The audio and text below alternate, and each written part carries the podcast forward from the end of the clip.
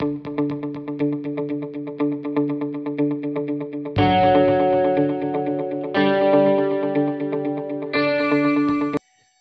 Fundo Última Chance, chegamos ao episódio que trata do ano 2003. 2003, disputa entre Schumacher e Raikkonen, e que terminou no Japão. Pisa, último, Pisa Fundo Última Chance é a série do Pisa Fundo que trata dos campeonatos que terminaram na última prova, aqueles que a decisão foi para a última corrida e como eu estava falando no início, 2003 é o ano em questão e eu já estou com o Matheus Milânio uh, para mais esse episódio. Olá, Matheus, tudo bom? Olá, Luciano, tudo bem? Um olá para os nossos ouvintes, para os nossos inscritos aqui no YouTube, para os nossos espectadores. Vamos falar dessa temporada, que é uma temporada, nesse domínio da Ferrari, uma temporada que no fim foi bem disputada, né? Mas a gente vai ver um, uns nuances assim para a gente ver por que, que essa temporada foi tão disputada assim. Tá certo. Uh, o Schumacher de, de, Ferrari, o Raikkonen de uh, McLaren e uh, teve um terceiro aí participante da disputa, né, que não chegou na última corrida. Quem foi, ô Matheus? Foi o, Juan Pablo Montoya de Williams, Luciano, né? Ele na verdade foi o, o, o vice-líder durante boa parte do campeonato e perdeu um pouco de força no final. E se eu não me engano, ele abandonou na penúltima corrida e aí ficou sem chances para a última. Tá certo. Na época, a temporada com 16 provas, né? Hoje temos, é, teríamos né, 21 programada para esse ano. Nessa época eram 16 provas. Aliás, por muito tempo o calendário foi composto de 16 corridas. Né? Depois, mais recentemente, eles começaram a aumentar, foi para 18, enfim. E o plano, né? Quem sabe um dia eu quero, eu quero ver esse plano que chega a 25 provas. Ah, ô Matheus, antes da gente começar a falar desse ano 2003, tá? É, o pessoal das equipes reclama, não sei mas é, para mim que torço, eu, eu prefiro as 25. eu não vou viajar, o Matheus, e não vou gastar mais.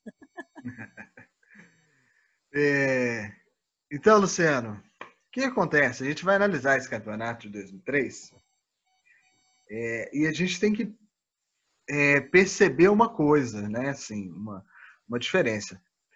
O Schumacher não foi tão regular quanto nos outros anos, né? Quanto por exemplo, comparado a 2002 e 2004, teve uma uma das duas temporadas que ele chegou no pódio em todas as corridas da, da temporada.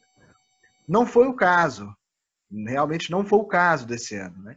O Kimi Raikkonen sim, a gente vai ver que ele é, faz um campeonato de regularidade espetacular, porque ele só tem uma vitória no campeonato. Teve uma vitória no campeonato. Mas aí a regularidade. Logo no início, na segunda prova, né?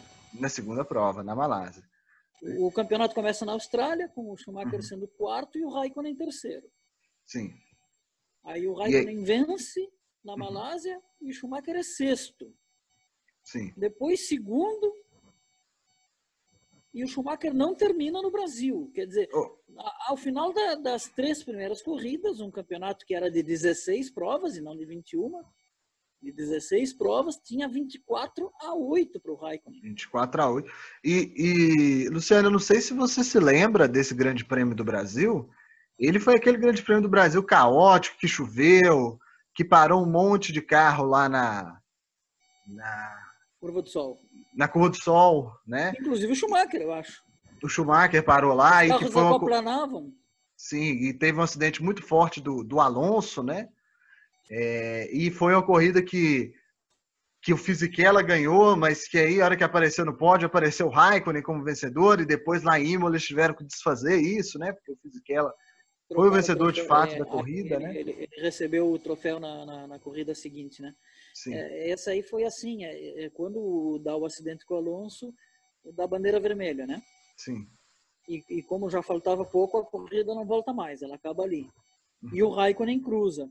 Só que a regra dizia na época que tinha que, quando isso acontece, tu tem que contar o resultado de duas voltas antes. Sim.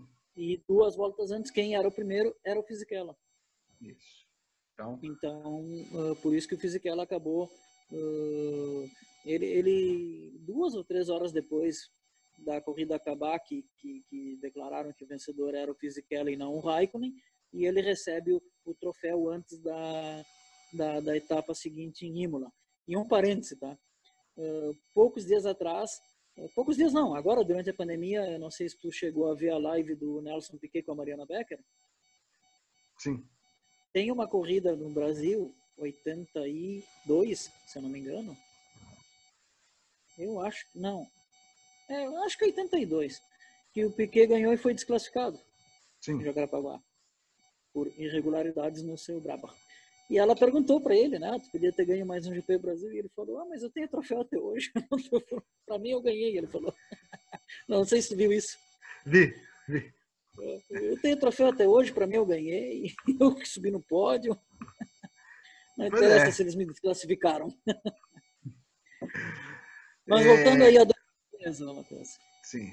Aí nós vamos, depois do Grande Prêmio do Brasil, para três vitórias é, é, em Imola, né? Com a vitória do Schumacher, a recuperação, né? O segundo do Raikkonen.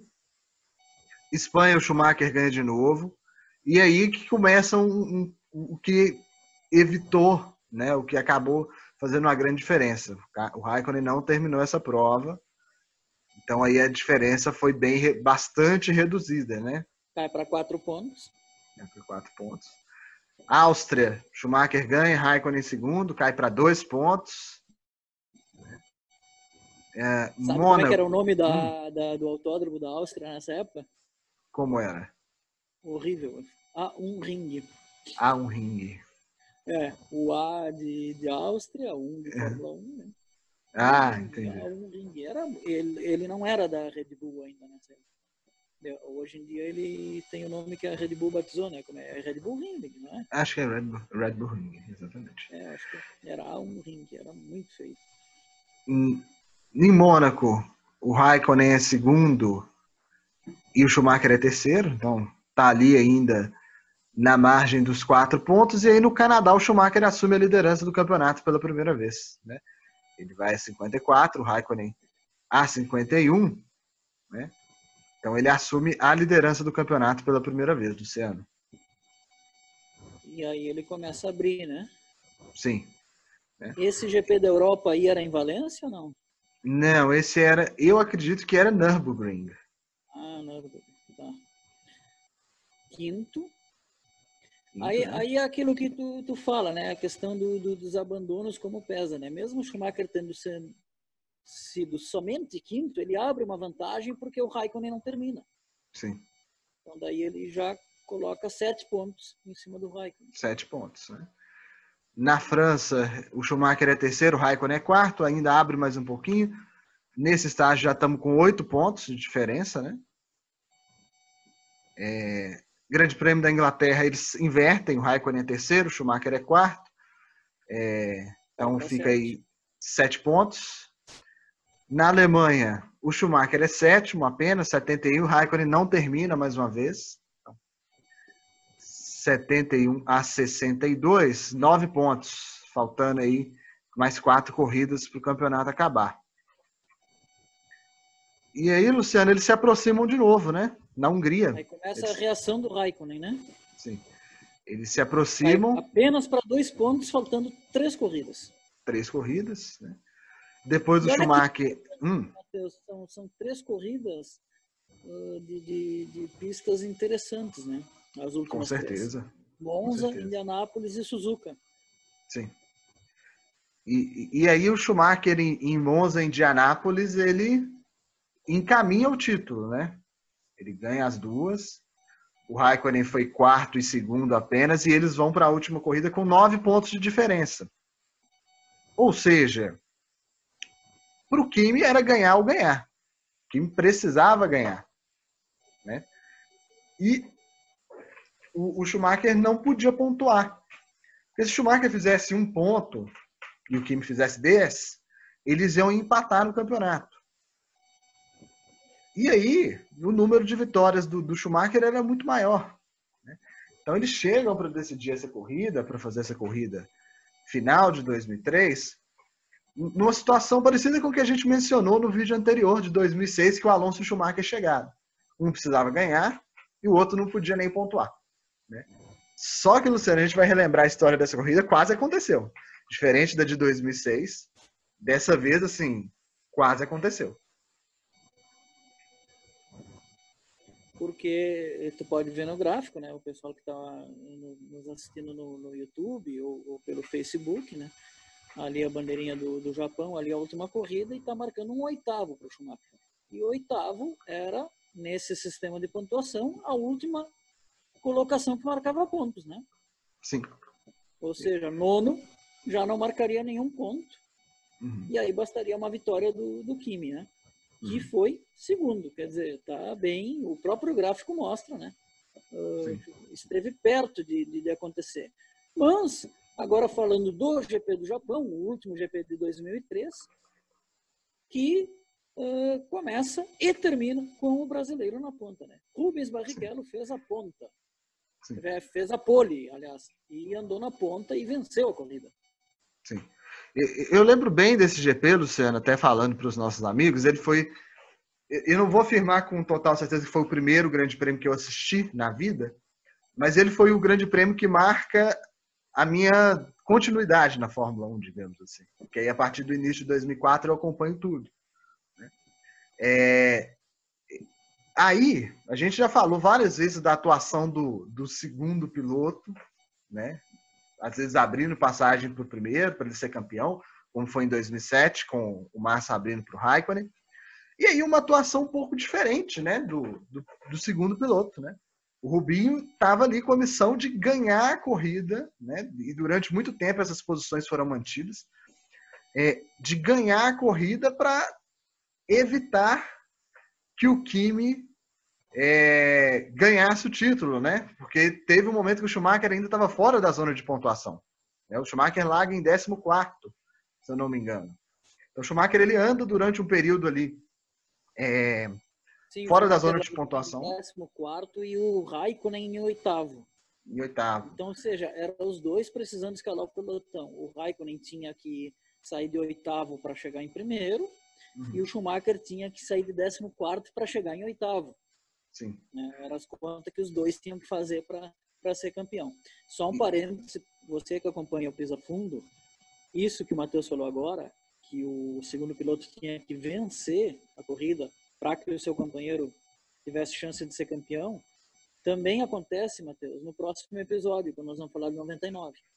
Sim. 99 também, a mesma situação ao final. Mas, enfim, é... É... completa aí teu raciocínio. E aí, Luciano, eu lembro muito bem, a gente está falando aí de jogo de equipe, que a McLaren também inverteu os dois pilotos. O Raikkonen tá, chegou num dado momento no Coulter, o Coulter estava em segundo, o Raikkonen em terceiro. Obviamente, o Raikkonen tinha chance de título, eles, eles inverteram. E aí ficou a responsabilidade do, do, do Rubinho de, de, vencer essa corrida, né? porque poderia é, não poderia atrapalhar ali as pretensões da Ferrari de e do Schumacher ali de ser ex-campeão do mundo, né? A gente reparou que não foi um ano tão regular do Schumacher, né? Assim, o, o Raikkonen foi por muita regularidade. O Raikkonen tinha uma vitória no campeonato e chegou para disputar. O Schumacher não. O Schumacher ele ganhou ali, a gente ganhou seis corridas, mas não foi um ano que ele foi tão regular assim. Então, é, a Ferrari ali dependeu da vitória do Rubinho para garantir o título do Schumacher, né? O Rubinho ganhou, é, com, tranquilidade até, né? Foi muito bem durante a corrida e, e, e garantiu o título da Ferrari. É, foi, o, o, Rubinho não foi muito ameaçado, digamos assim, nessa prova, não. É, então... Agora, hum. não, é interessante é o seguinte, que, que, que eles é, quase, né? Foi, esse, esse, ano foi um ano bem do quase aí nessa corrida final, né? Quase que o Schumacher não consegue, ele chegou na, na última posição possível, né? De ser campeão, oitavo. Uh, e quase que o Raikkonen consegue. Sim. O Raikkonen também largou de oitavo, chegou em segundo. Sim. Né? O, o, o Kimi fez uma grande temporada né, em 2003. Né? A gente ressaltou essa regularidade dele. É, foi uma grande temporada dele na, na, na McLaren.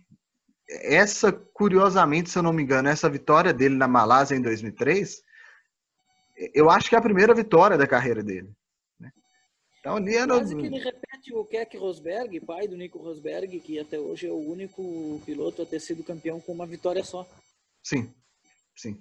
E inclusive a corrida que ele é campeão vai ser tratada aqui no Última Chance. Sim. Então foi, foi, foi importante a participação aí, né? Importante a atuação do Rubinho nessa corrida final para garantir mais um título para a Ferrari nessa era que foi dominante da Ferrari. É, isso é, é, bem legal a gente ressaltar, porque muita gente tem, é, principalmente que não entende muito, né? É, de, tem mania de ridicularizar o Rubinho. Né? O Rubinho foi um baita piloto, e, e podemos dizer, ó, pelo menos um dos títulos do, do Schumacher, ele, né, grande parte deve também ao, ao Rubinho. Né? Ele, ele pilotava muito bem. claro, óbvio, ele ele ele estava ali com, com o melhor do mundo do lado, né? E, enfim, e considerado por muitos o melhor de todos os tempos. Eu ainda tenho essa dúvida, Matheus. Eu, eu, eu acho, para mim, ele ainda é o melhor de todos. Eu acho que o Hamilton não passou ele ainda. Essa aqui eu guardo para um próximo vídeo essa opinião. O que mais que a gente pode ressaltar dessa temporada aí? É, Luciano, foi realmente um, um momento ali que nesse domínio da Ferrari foi o momento em que o título teve em risco, né? Assim, saiu um pouco do domínio, né? Foi uma temporada um pouco mais equilibrada. A gente falou que o Montoya chegou até a penúltima corrida com chance de título, né? Com outra equipe, né? Com a Williams. É, então foi uma temporada mais equilibrada, que a Ferrari não dominou tanto, né? O Montoya também em grande fase. Eu particularmente sou suspeito para falar, porque eu adoro o Montoya. É, então foi, foi uma temporada muito legal de, de assistir e, e, e, a gente ressaltar essa atuação um pouco diferente mesmo. Eu acho que foi importante a atuação do Rubinho ali para para Ferrari, porque querendo ou não, a gente fala muito dos pilotos, mas é uma equipe, né? O Rubinho trabalhou pela equipe ali e ajudou a garantir mais um campeonato te... na sequência. É, e essa corrida então ela marca o sexto título do Schumacher, né? E a corrida que, onde então ele, ele supera os títulos do Fangio. Olha só que interessante aqui, curiosidade, tá? Foi a última corrida na Fórmula 1 de Frentzen, uhum. Jos Verstappen, o pai do Verstappen atual, Justin Wilson, Nicolas Chiesa e Ralph Firman. Esses dois aí, vou te confessar que eu não lembrava deles. Do, do filme eu até lembrava, agora do, do nosso Nicolas querido Chiesa, Nicolas Chiesa, realmente eu não lembrava. Ralf Schumacher mudou três vezes nessa prova também. Tá? Uma delas envolvendo o seu irmão Schumacher. Quase que ele atrapalha a disputa do título do seu irmão mais velho. Bom, uh, fora isso, né, o que, que a gente pode colocar? Que uh, esse campeonato ele ele teve aí esses, essa, essa incrível regularidade sem vitórias do, do Raikkonen, né? Uh, mas o que, o, o, o que mostra muito é, dele, né, Matheus? Porque o Raikkonen é um cara, um piloto assim muito, muito regular, mesmo quando ele está em equipes menores, cara, tu vê que ele tem sempre uma constância, assim, né? Eh, então, isso é, é se ressaltar. Né? Sim, é, o, o Kimi Raikkonen ele tem essa característica mesmo, né, de ser um piloto muito regular. É, e, e, esse campeonato pôde demonstrar isso ali. Vamos colocar ali pela primeira vez elevando ele de nível, né? Ele que tinha começado a carreira na Sauber em 2001. Então ali foi talvez o primeiro o primeiro momento mais marcante do Kimi, né, na, na Fórmula 1 e o que marcou mesmo foi essa regularidade, né? E como que não é um campeonato que a gente vai falar aqui, mas dois anos mais tarde, em 2005, né, o Alonso ganha com alguma antecedência, muito pelas quebras da McLaren também, porque era um campeonato que podia ter sido levado mais adiante é, pela regularidade do Kimi Raikkonen. Tá certo. Próximo episódio falaremos do campeonato de 1999, uma disputa uh, diferente até agora, né? Uma disputa que também se dá uh, no Japão, né? Sim. É isso, né? Também Japão. se dá no Japão, só que por dois pilotos, uh, um piloto pelo menos, que era considerado improvável que disputasse o título, né? Ed Irvine, da Ferrari, né? Irlandês, se não me engano, Ed Irvine e o outro era o Mika Hakkinen, da McLaren, a bordo do, de um dos carros talvez mais bonitos de todos os tempos, um carro preto e prata da McLaren, que era simplesmente maravilhoso. Matheus, chegamos ao final do episódio de 2003, então já fica o convite aí para o pessoal curtir o episódio de 1999. Valeu, Luciano. Um abraço para os nossos ouvintes e para os nossos espectadores e até a próxima. Até a próxima, Matheus. Valeu. Um abração para todo mundo.